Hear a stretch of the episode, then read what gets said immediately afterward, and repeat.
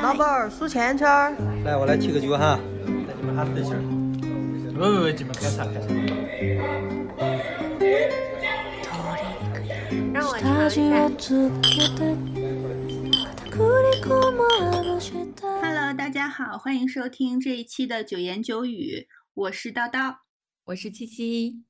今天我们打算聊一下东京系列。东京系列是什么呢？就是之前我和七七都看了，呃，都分别在先后看了呃《东京贵族女子》这部电影，然后我们都觉得非常喜欢里面的很多情节，让我们也很感慨。因为同样都是东京开头的，呃，我在很久之前看了《东京女子图鉴》。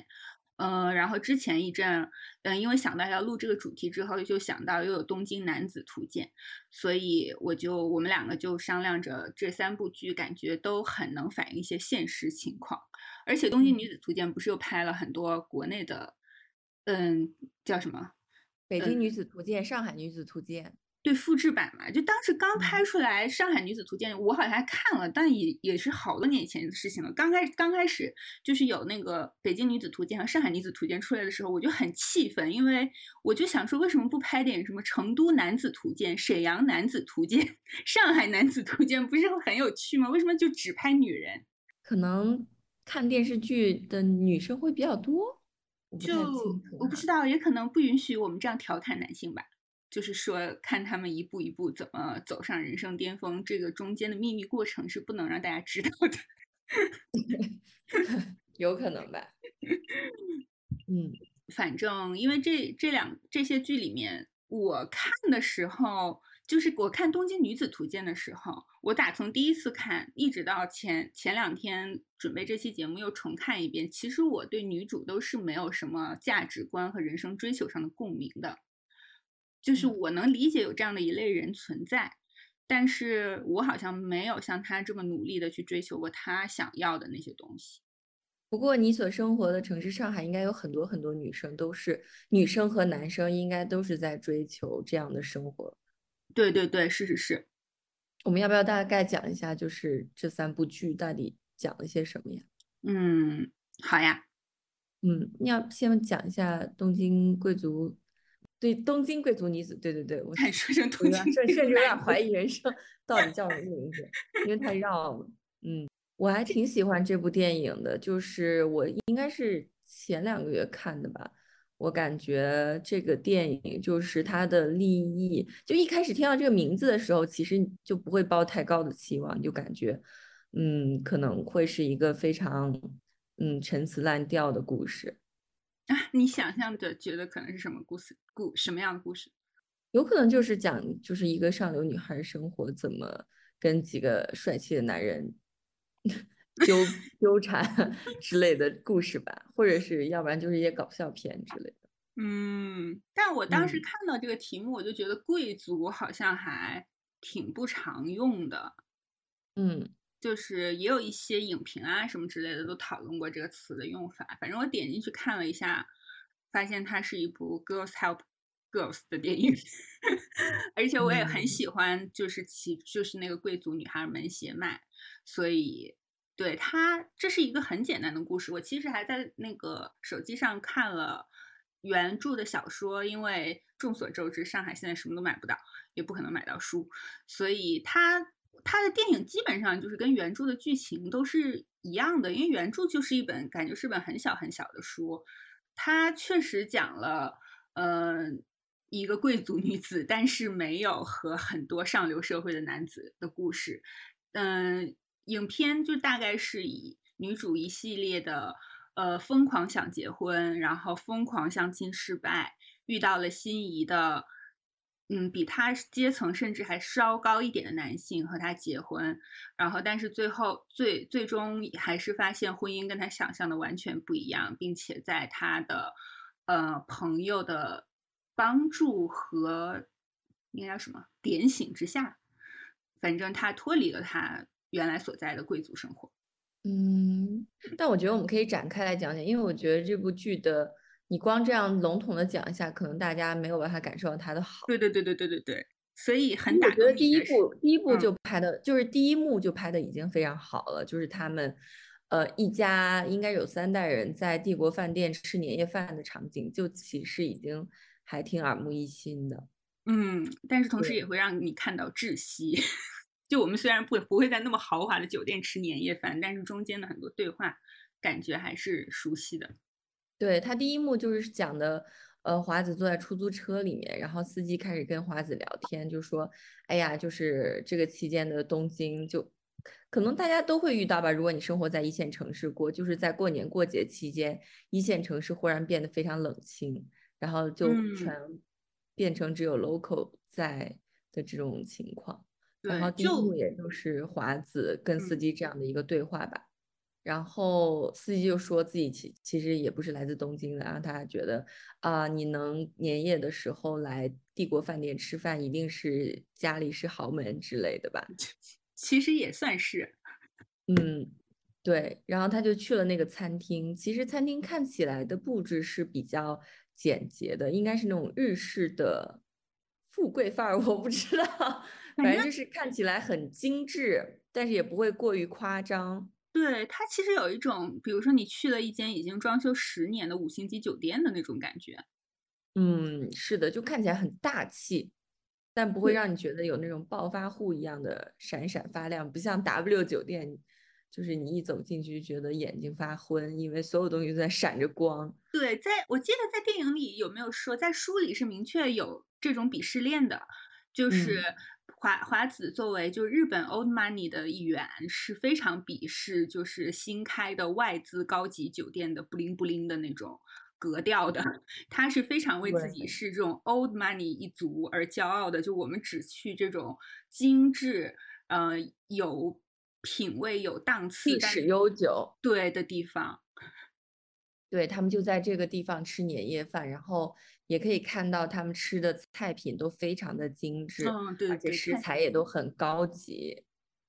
但是大家聊天的话题就还挺现实的，比如说他去呃，就是吃年夜饭的，可能有一家三代人吧，应该是他的姥姥，是是是，对，他的姥姥和他的三个女儿，然后还有女儿们的孩子，还有包括应该有孙子吧，对吧？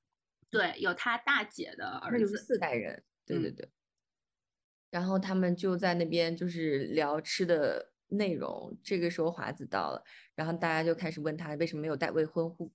未婚夫来，然后他就说：“我的，我刚跟他分手了呀，他不想跟我结婚。”然后我本来想说，作为家里人，应该这时候会去安慰他，但是这时候家里人就非常简短的说了一句：“事已至此，多说无益，你是时候应该考虑一下跟某个医生的婚事了。”我就觉得，哦，就是这样短短的一个场景，其实就已经很清楚的交代了他的处境和这个家庭的背景。还有后面他们一起拍那个家庭合照，也让我觉得很深刻，印印就是印象很深刻，因为那个场景是特特别压抑的，我觉得，就是它当然是一件很有仪式感，你会觉得是一件很有仪式感的事情，但是就觉得，反至少华子的那个。就是他在那里面的处境，感觉是特别压抑的。对，然后华子给人的感觉就是一个非常克制、文静，然后看起来很乖巧的女孩。嗯嗯嗯嗯，在那个书里面，其实有很多对于她穿的衣服，还有她拿的包的牌品牌的描写，但是因为这个是我的知识盲区，反正总之就是都是高端品牌中的高端。就是对，但是也不是很张扬那种，嗯，就你不会看到他满身 logo，但是你觉得他穿的用的都是很好的材料，嗯，对。对，就是 old money 的象征，就不会用那些就全是大 logo 的，就像金卡戴珊那种，就身上穿满 logo，特别张扬那种，这可能是 old money 所唾弃的吧？对对，总之华子的家庭就是一个开大诊所的，是吗？他们开 大诊所，你说的，你把人家 一下子整形医院是整形医院吗？骨是骨科医院，他们家是开骨科医院的。然后因为华子的二姐，就是因为他们家是姐妹三个，就不能继承这个医院，也不是说不能继承吧，就是首首先大姐是做了家庭主妇，然后二姐是做医生的，但是是做皮肤科医生的，所以也不能继承他们家的医院。所以说为什么刚才。就是七七讲到会开玩笑说，你是时候考虑一下嫁给医生了，就是因为他们想让华子嫁给一个医生，然后可以来继承他们家的医院。嗯，然后电影里交代就是华子当时是二十七岁，对，对，所以其实对于 东亚人来说，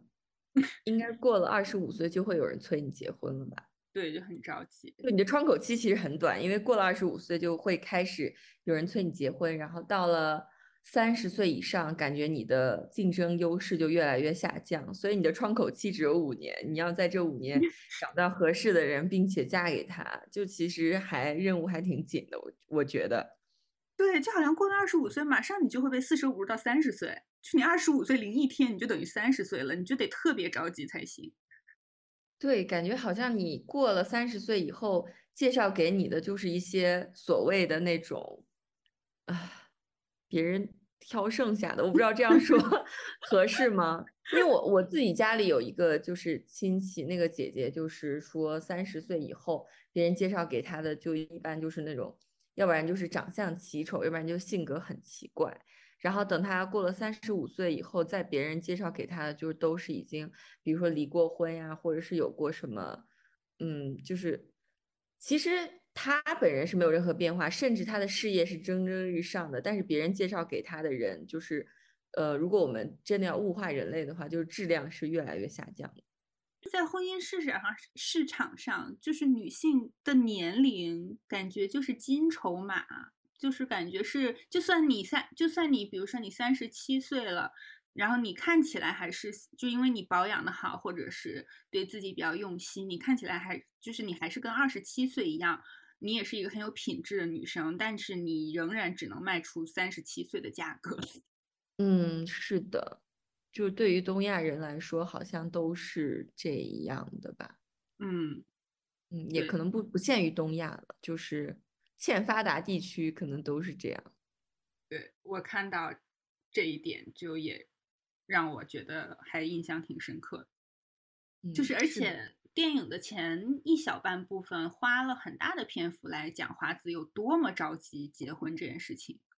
对他就是家里人有给他介绍很多人，然后他的朋友包括他的美甲师分别给他介绍了一些各种各样的男生吧，就是里面好像有一共出场过四位男生吧，就是一开始是一个很奇怪的，就性格很怪异的医生，嗯嗯，比如说会拿。呃，相机怼着华子的脸拍，然后会就是行为举止非常的奇怪，让人感觉很害怕的那种。嗯，然后第二个好像是他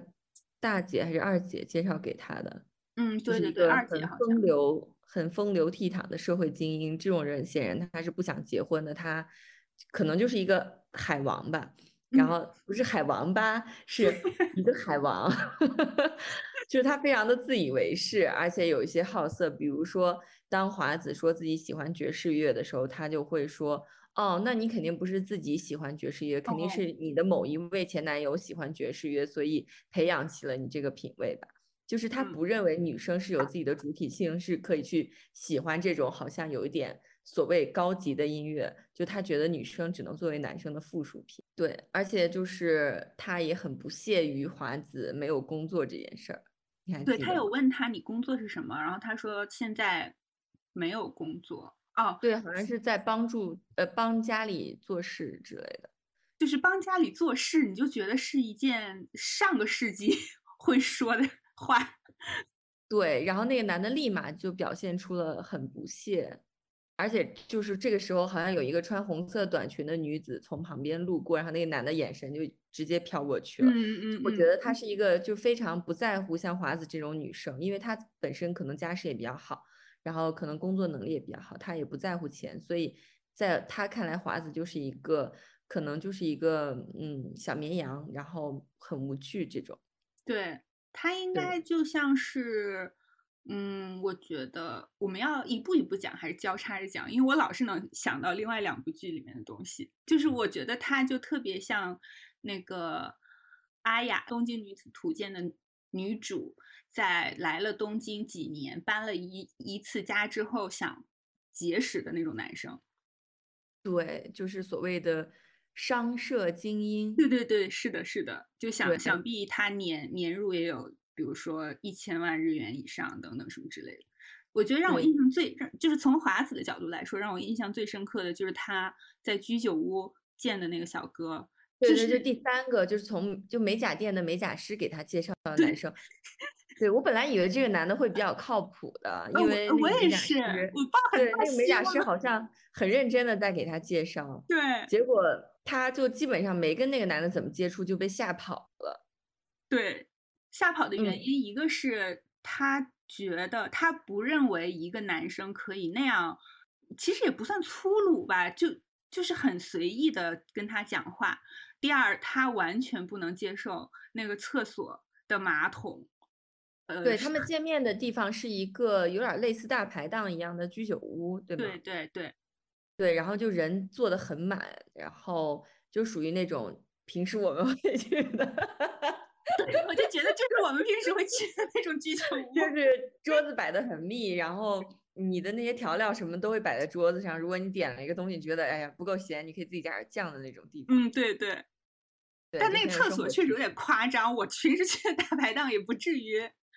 对，它是一个男女混用的那种厕所，而且一般就是像这种地方，可能厕所也不会就每个小时都有人打扫，可能就是会呃一天开业的时候打扫一下，结束打扫一下这样子。嗯所以中间的时候，因为用的人很多，就很脏，然后上面会滴的尿液啊、头发、烟头啥的，就是看起来很不 decent。就对于像华子这种上流社会的，也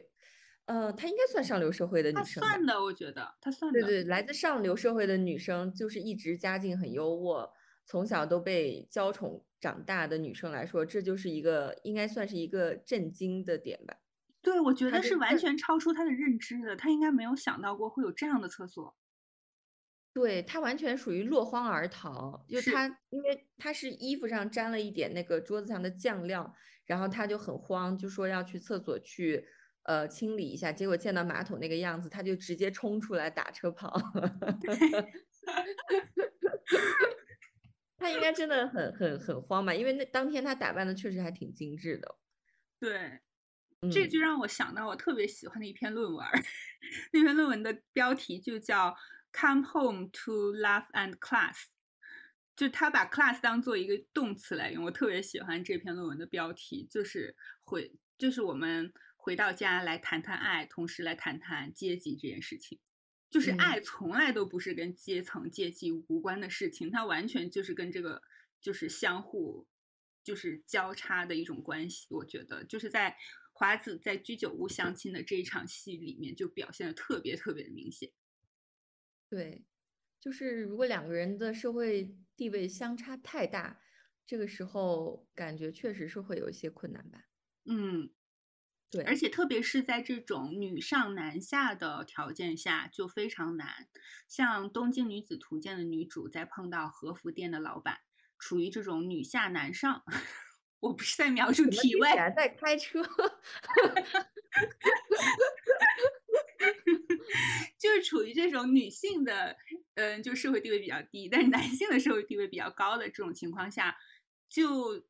嗯，可以想象的会顺顺畅非常多。就司空见惯吧。而且男生一般会有一种那种长辈的态度，就说：“哎，你这个不懂，我教你。对然后对吃饭要怎么样？这个食材很高级，你懂吗？”对但，是如果是调换一下性别的话，感觉确确实会有点，尤其是他又这种处在深闺，很少跟外界的不同的地位的人打交道的话，可能他确实会有点慌。对，这就是为什么后来他碰到信一郎的时候，就如释重负，就简直碰到自己的白马王子一样幸福。对，而且这个信一郎其实也很妙，因为他家里面的所有家人，感觉唯一一个比较正常的就是他那个姐夫。啊哦，是是是，对对对，就是那个姐夫，可能就是因为他很小的时候就认识这个姐夫了嘛，然后这个姐夫就，呃，像父亲一样，就是从小看着他长大，所以可能他们俩关系也比较亲近，然后姐夫也比较了解他，所以姐夫介绍给他的就是他应该，姐夫是个律师，对吗？嗯就介绍给他的这个信一郎就是他的同事，然后嗯这个男生就感觉比较靠谱，然后他们预定的餐厅也还挺高级的，而且又是一个下雨的天气，就是一般浪漫的事情都会发生在雨天。对比如说，你看乌迪·艾伦所有的电影，男女主相遇或者发生激情时刻的时候，都会在暴雨的纽约或者暴雨的巴黎，永远都是有雨出现的天气。对，我不知道你觉得怎么样？我看到他们两个约会那个场景，我觉得如果换成是我跟这样的男生约会，我应该还就是相当于我进入了一个我不熟悉的阶层，我应该还挺紧张。嗯，但是我觉得新一郎就是点的那个，因为他们刚开始坐下了以后，然后服务员就说你们要点什么，然后那个男生就直接说我点一杯啤酒。嗯嗯，我觉得这个就还挺有趣的这个点。因为一嗯般像在这种高档餐厅约会的话，一般都会点葡萄酒，对吧？我以为是点来瓶 whisky。不会啊，约会的时候肯定都是 wine 啊，不会有人点什么鸡尾酒、烈酒。我觉得在这种情况下点，如果在日本点日本酒或者是点葡萄酒都是比较理所当然的，但是这个男生却点了一杯扎啤。嗯，对，所以我觉得就是其实在他心目中，华子就跟扎啤一样。嗯，就是一个他能触手可及，然后很平平无奇的一种饮饮料。就是信信一郎的态度是一直很轻松的，他在来嗯这场相亲，对，嗯然后就就刚才说到的那个，嗯，林就是那个东京的女子，在跟他的和服店老板相呃第一次吃饭的时候，他们也是去了一个这样的餐很高级的餐厅，嗯、在去的路上，老板因为嫌《东京女子图鉴》的女主的鞋子不好，就还还给她买了一双新鞋，就说你穿你自己的鞋会给我丢人。然后就让女主换上他给她买的鞋，然后到了餐厅里，然后她就用一种很体贴的语气说：“今天的菜就由我来点，好吗？”因为然后然后女主就如释重负的说：“好的。”然后他就开始唰唰唰的点菜，然后点了 wine。那就是这种场合，你觉得喝比较正式的酒是合理的。嗯对，所以我觉得这个细节还真的挺有趣的。他点了一杯扎啤，嗯而且他们聊天的内容其实还埋了一个小包袱，就是他会说他特别喜欢一个电影，然后那个男的就说啊，那我一定要看一看什么的。在就是电影的最后，他们要离婚他没有看，对，在他们要离婚的时候，然后华子就问呃新一郎说：“我们第一次见面说的那部电影你看了吗？”然后新一郎说：“啊，哪部电影？”就是他其实完全没有把这件事儿当放在心上，对他可能只是觉得华子是一个合适的结婚选手，对他可能只是觉得华子又就是家庭背景跟他也比较合适，然后可能看起来又很是很好掌控，而且华子明显是喜欢他的。对对，我觉得在对。信一郎这样，因为信一郎的家应该是比华子家的阶层要更高一些的，因为他们家他们家从政，对他们家应该是从，比如说几十、百八十年前就是搞这种商业贸易的，呃，然后嗯就一直是一个大家族，嗯，对，然后现在应该好像是他伯父是在从政吧，然后他后面的计划也是从政。我觉得在他眼里，女人就是分不同种类的，就是一种就是可可以结婚的女人，一种就是像这部电影的另一个女生一样，是可以一起吃饭、聊天、上床的女人。对，就是功能性，都是都是工具人，也是就是他们的感情呃进展的也比较顺利，然后后来就讲了。嗯，华子和新一郎约会的甜蜜场景吧，就明显能感觉到华子真的很开心。就比如说对，他们但只有华子在甜蜜。我觉得新一郎，对你感其实感觉不出来他们两个之间有什么甜蜜。可能呃，在刚开始的时候会有一些甜蜜，但有可能新一郎纯粹是为了钓他上钩，就是嗯，对对对，表演出来的。因为对于这样的男人来说，他肯定呃从小到大经历过各种各样的女人，他早都游刃有余了。但是对于华子来说，可能他嗯相处过的男生都数量很少，而且可能他也比较克制，就所以相比起来，嗯，新一郎明显是那个高端玩家。对，而且嗯我我记得书里有很详细的写到，就是华子也谈也碰到，是他之前谈恋爱的次数可能不多，但是他有认识过一些男生。一般的男生都是会在第一一两次见他的时候就很被他吸引，很愿意跟他在一起约会什么之类的，但是很快就会发现华子是一个多么无聊、让人觉得乏味的女生。就是书里面是嗯写的特别明白的，就华子本身就是一个他就是一个洋娃娃，而且是嗯并不是那种 AI 智能的那种的，它它它它就是一个很传统的洋娃娃，它没有什么内核在在的，所以。嗯，就是看到这里的时候，就感觉已经能想象到他结婚应该很难幸福吧。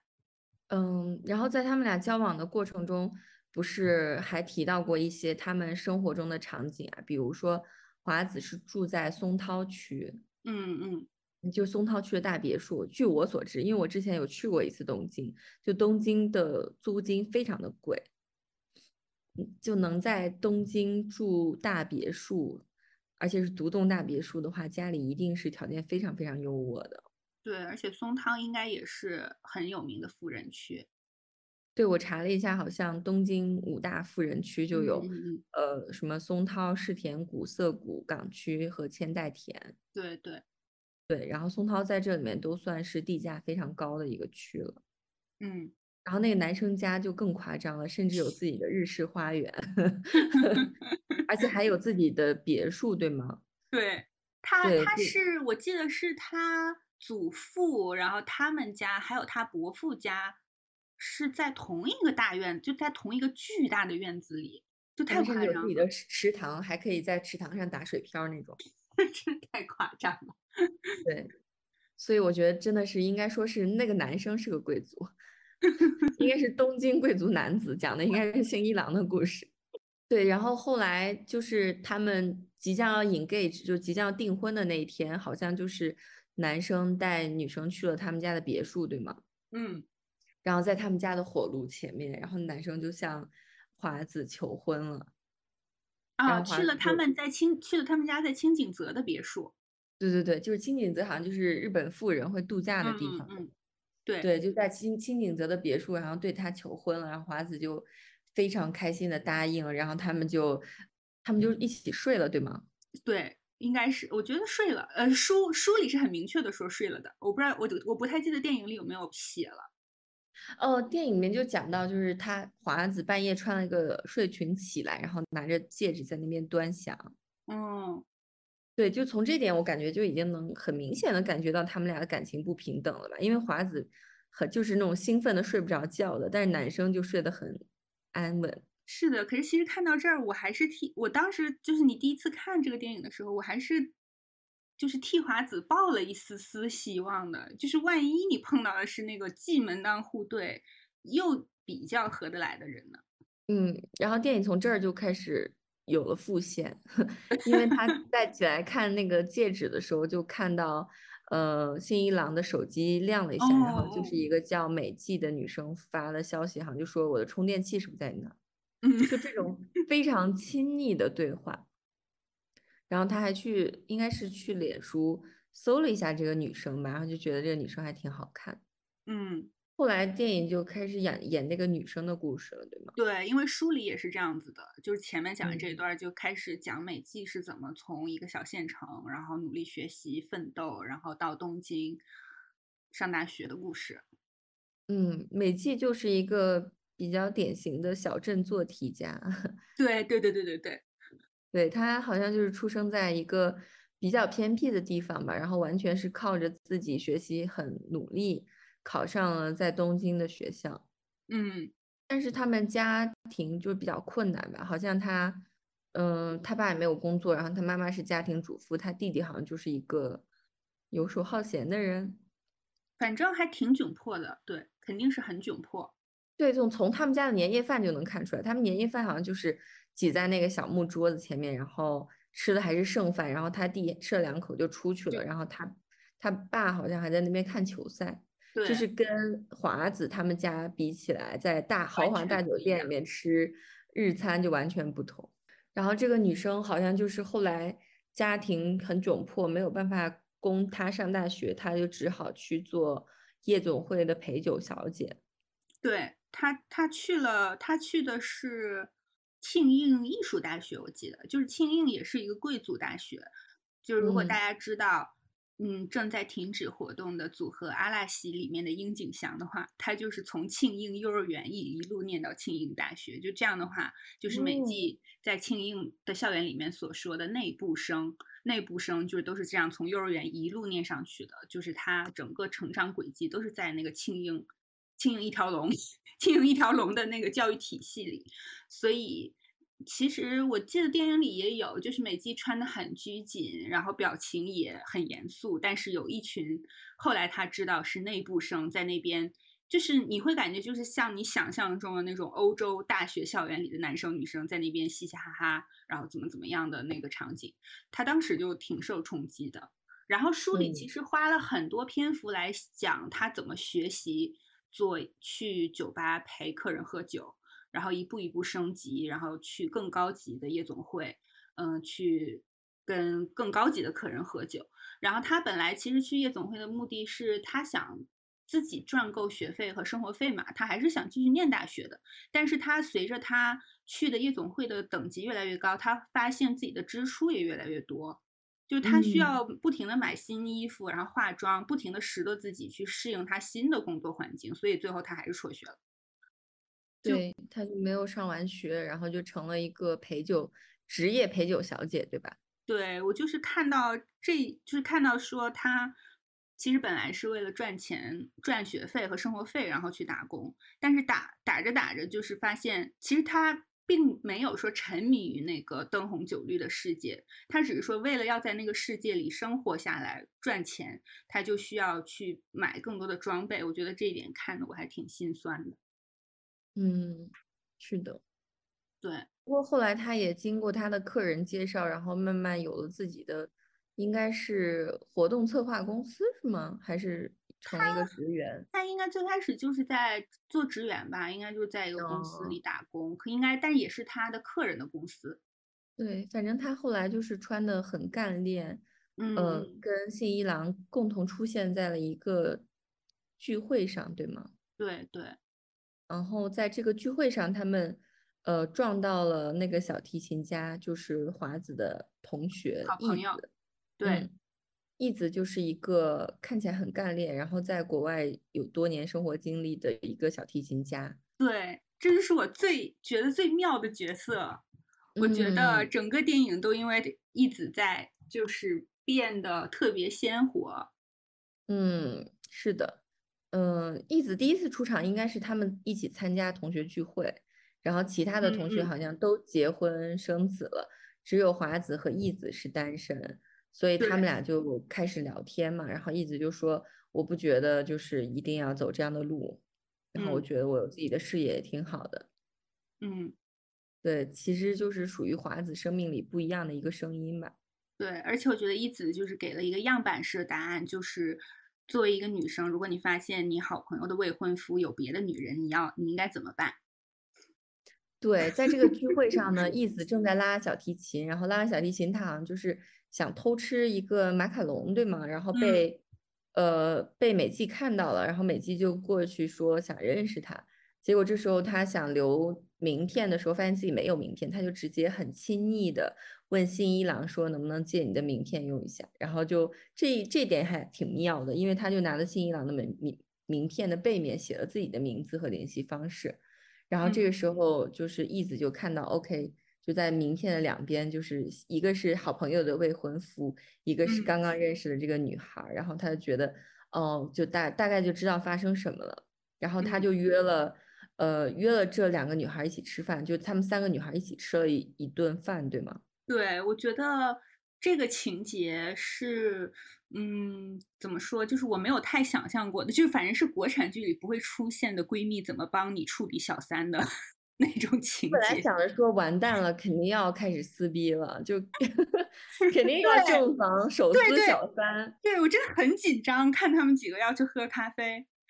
对，尤其是华子从包里，就是他们见面以后，华子从包里拿出了一个白信封，拍在桌子上。我心想，完了，肯定会说这是我的十万块钱，请远离我老公之类的。结果他说的是，这是两张木偶木偶戏的门票吧？就是他们家的人偶，人偶，就是他们家应该是收集了很多那种日本人偶。啊，就反正说这是两张。呃某个展的门票，然后你要不要去看？我就觉得好吃惊啊，他居然还带了门票，而且好像还是他妈妈准备的。对，那嗯，他可能就只是说去见朋友吧，然后美纪就一脸懵逼，说啥玩意儿？我们家从来没有摆过这东西。对，然后两个就是义子和华子就很吃惊，就说你居然从小到大都没有过这个东西吗？我们家好像每年都会更换啊什么。对对，然嗯后书里面写对这一段写的特别详细，就是义子，嗯，事实上应该是先和华子长谈了一次，就刚跟他嗯说他认识了义子这个女生，这个女生应该是和新一郎有一些亲密的关系，然后他是嗯约了。美纪提前一小时到咖啡厅先见面，然后在那段嗯时间他们长谈了很多。他有跟义子，呃，不不是，对，就是义子和美纪，呃，讲了很多有关女人的道义这件事情。嗯嗯，就是他，我觉得我理解他所说的这个女人的道义，就是意思就是我们都不是那种会为了一个男人就要开始撕逼的女人，女人和嗯女人之间也是有也是要有道义的。就之前发嗯生的事情，其实也都是可以理解的，但是我们现在把这件事情处理好，这就是女人之间的道义。嗯，是的，就是就是这一段就宛如爱情神话里面的那个妇女大会一样，就是还蛮嗯颠覆的。你本来以为他们之间会是那种雌竞的关系，会互相开始 撕破脸，开始问候祖宗，但是其实不管是爱情神话还是呃东京贵族女子也好，就是你能感受到女性和女性之间也是可以互相理解、互相包容，并且支撑对方的。对，而且我觉得美纪也是人间清醒，因为她应该很清楚的知道自己信一郎绝对不会和她结婚。嗯，这就像呃，就是《东京女子图鉴》最后的时候，呃，就是那个女主的插花店的朋友给她介绍了一位男士，然后他就去和就是就介绍那位男士是港区出身。就是现，嗯就是如果大家听到“港区出身”这四个字，就代表这个男人绝对是东京贵族男子。嗯 然后，然后就是《东京女子图鉴》里面的那个阿雅，她就去见了这位东京贵族男子，然后聊了一下天。嗯，就是他感觉中规中矩吧，并没有说特别的动心或者是什么的。呃，但是他回到插花店，再和那些太太们聚会的时候，就给他介绍这位东京贵族男子的朋友，就问他感觉怎么样。他说，嗯，然后阿亚就说，我感觉还好，觉得如果作为结婚对象的话，是一个不错的选择。考来考虑嗯的还是一个不错的选择，然后其他的太太们就愣了两秒钟，然后就马上把话题转移到其他的方向去了，就说我们店要进什么花啊，我们下次可以搞什么什么课程啊。然后后来他又和这位贵族男子见面的时候，这位这个这个男的就很明白的、明确的跟他说：“我是不会，绝对不会考虑和你结婚的。嗯，我不是不结婚，是不会和你结婚。我们港区的人只和港区的人结婚。这个就让我不得不想到你所 所在的上海了。嗯，我我我感觉就是其实，呃，我们要分浦东和浦西来讲，就是我觉得浦西的上海本地人其实也还挺这个圈子也还挺封闭的。应该吧？嗯，对，我们发租界的人只和发租界的人结婚。对他们可能就比如说静安区的只会找他们看得上的那几个区。对，肯定不会找崇明岛的。对，因为我记得当时我在上海上班的时候，我所在那家外企的上海女同事就有时候会开玩笑，会说您可以可以香港不能乡下，可以外国不能外地。嗯，对，就是会有很明确的这种标准嘛，你肯定要是找比自己的阶层要，就起码是要相等的，你肯定不是不能找低于自己阶层的这种伴侣的。嗯嗯，我觉得在大叔的同事里，因为有很多本地人嘛，因为他们是一个事业单位，我觉得好像确实这种情况还挺，就不能肯定不能说是百分之百，但我感觉也有百分之七八十，就在比如说跟比我在大几岁的人中间。就在三三十几岁，现在可能已经结了婚、生小孩的人中间，感觉这种情况还是居多的。就上海嗯本地人还是和本地人结婚在。对，我觉得这种地域性的限制确实还比较严重。比如说，呃，你比如说上海本地人可能会说上海话，然后比如嗯说，嗯，广东的和嗯香港人就讲粤语，就这种语言的障碍，其实确实会限制两地通婚吧，我觉得。我觉得会吧，就像你要是有一口南方口音，你在沈阳也会被嘲笑啊。对啊，就像你操着一口东北话，你去广东也会被人嘲笑啊。对，我觉得语言真的是个大问题。一个是语言，还有一个就是生活习惯，其实差距也会非常的大。对，比如说我，甜粽子和咸粽子吗？嗯，这也是一方面吧。另外一方面，比如说，嗯，喝咖啡这件事儿，对啊，你看在上海，就是你不喝个咖啡，反而觉得你还挺奇怪的，除非嗯你有一个合理的原因，比如说你咖啡因过敏啊什么的，就大家可能会原谅你。但 但是大多数人可能都会觉得喝咖啡是一件非常正常的事情吧。对，说到这个，我就觉得，因为我也在上海，比如说采访一些叔叔阿姨，我也有我有约过他们去咖啡，就去咖啡店，就是你会凭目测的感觉以及聊聊天来推测一下他可能会不会去咖啡店，或者是比如说出出去吃下午茶 这种地方。然后我觉得这件事情是完全 OK 的。然后我回沈阳采访的时候，我说要不我请他们去麦当劳坐一下，我妈都觉得特别离谱。我妈说就在小区楼下那个摊儿上坐一下就行了。对，我觉得如果你生活在上海，或者有过在上海生活的经历，你都会觉得，呃，如果你喝咖啡，然后包括女生抽烟或者喜欢喝点酒，都是非常正常的。但是假设这样的一个女生嫁给了一个山西农村的男生，哦，那太艰难了吧？对，她可能甚至就都没有使用过茅厕，就如果她 回男生的老家，然后闹着要喝咖啡的话，肯定会被大家当做就是非常的娇气、很作之类的吧。会吧？我建议大家也不要为此就是被这个而吓倒，就是你可以，就是厕所可能没有办法解决，但像咖啡这种还是可以解决的啊。我第一次回大叔老家的时候，我连柠檬我都是自己带着的。因为我要作为一个在早上起床之后比较精致的女孩，我早上起床之后要喝柠檬蜂蜜水，然后再喝一杯黑咖啡。那你真的是非常精致。嗯，其实我之前就是回老家，就农村嘛，然后也尝试过带三顿半，后来发现就是老家那个水它可能比较硬，冲出来的黑咖啡甚至也很难喝，所以我就放哦弃了。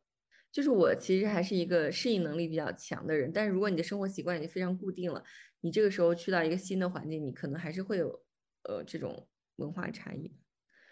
比如说，就我想到一个相同的经历，比如说中国学生很多时候会有睡午觉的习惯，但是在嗯英国人眼里，就睡午觉是一件很奇怪的事儿。就是我记得当时有同学，比如说中午十二点多吃完饭，就会想在课桌上趴一下，然后这个时候就会有其他同学过去很关切的问他，Are you OK？就会就会觉得他是不是病了？对，而且我、嗯我记得我我记得在英国的时候，经常十二点多还在上课哎，好像。对，大家是没有睡午觉这个习惯的。嗯，而且我觉得好像在在英国这个语境下，喝一杯也是再正常不过的事情了。是的，是的。就是连我们就是教授约大家讨论一些课题相关的事情，也会约在酒吧。就但是同样的事情，如果挪在，啊，我不知道，可能二三线城市的话，大家都会觉得哦，还挺奇怪的。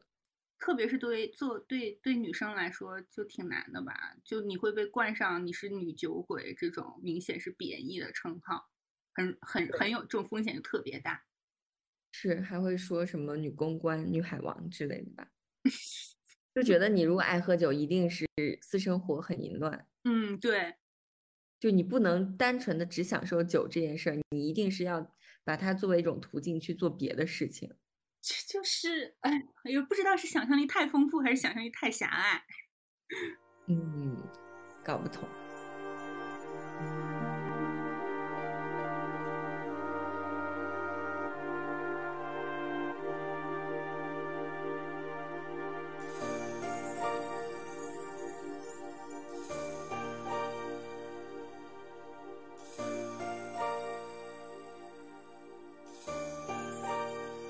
我我们是怎么就是扯到这么远？我有点想不起来了。嗯，那我们还还是说回到这个电影，我们还是以这个电影为线索来说，就是嗯哦，对他们，嗯，我们刚才聊到了他们三个人在咖啡厅见面。嗯嗯，诶，我们都石化了。然后说到呃，然后就是在美纪这一段情节里，也有写到他回老家的那个片段。嗯，你就会看到他一回一回到家，就他们家真的是都不是说，比如说嗯什么大阪什么这种还是比较区域性的大城市，或者你能叫出来名字的这种城市，札幌什么这种地方都不是，就它真的是一个小镇子，就是就是他好像出去走走，就是嗯，就感觉是田，就感觉是田地的那种感觉。哎，我是不是记串了？我是不是想成《东京女子图鉴》了？反正我就记得，就是美纪的家里真的是很朴素的，然后她一回家就会马上换上就运动裤。然后，比如说书里面有很详细的写，就是她弟弟开车去火车站接她，然后她因为要回家参加同学聚会，所以就是一副东京人的打扮回到了老家。然后他弟弟就说：“你怎么穿的？大概意思是你怎么穿的这么伤风败俗，反正什么之类的。”嗯嗯嗯，然后嗯，就是我记得是有这样的场景。然后我觉得这个就是美纪完全就是《东京女子图鉴》里面的阿雅。就完全就是《东京女子图鉴》里面的女主啊！我觉得就是他们两个的相似点太多太多了。嗯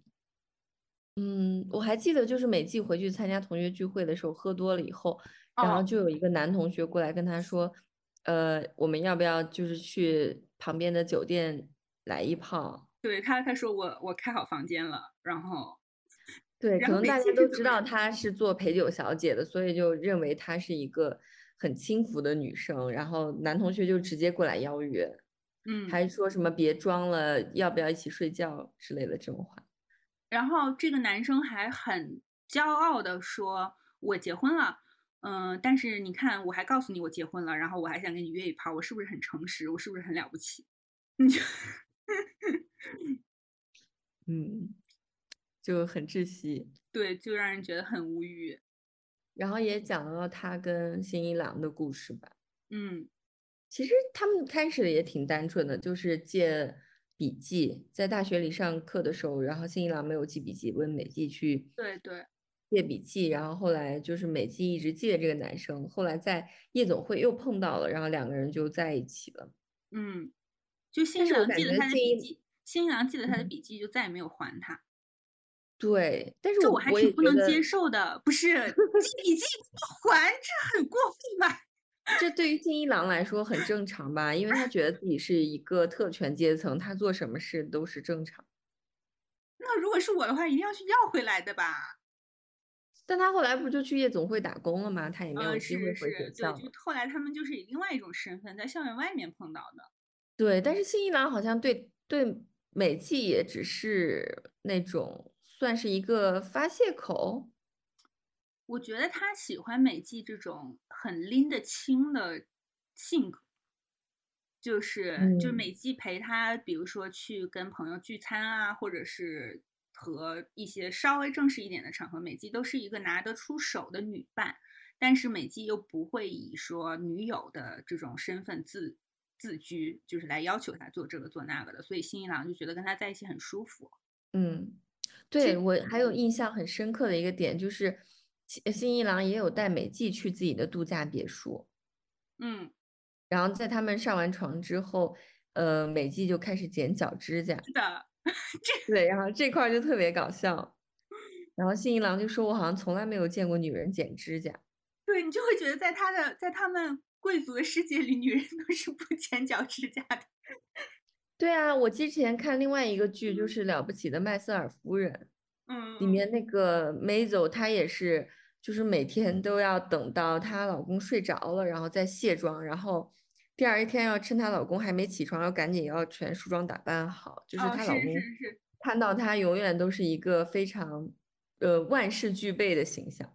就永远不会见到他邋里邋遢的样子，所以像剪脚指甲这种不可能很优雅的动作，就更不可能在自己的伴侣前面做了。所以新一郎很惊讶，就是美纪可以那么自然的在他床旁边剪脚指甲。这不是道明寺安上山菜吗？就没见过这样的女的，就是是就就一个女人还能这样，就是爷觉得很新鲜。对他可能从来没有见过这么原生态的女人。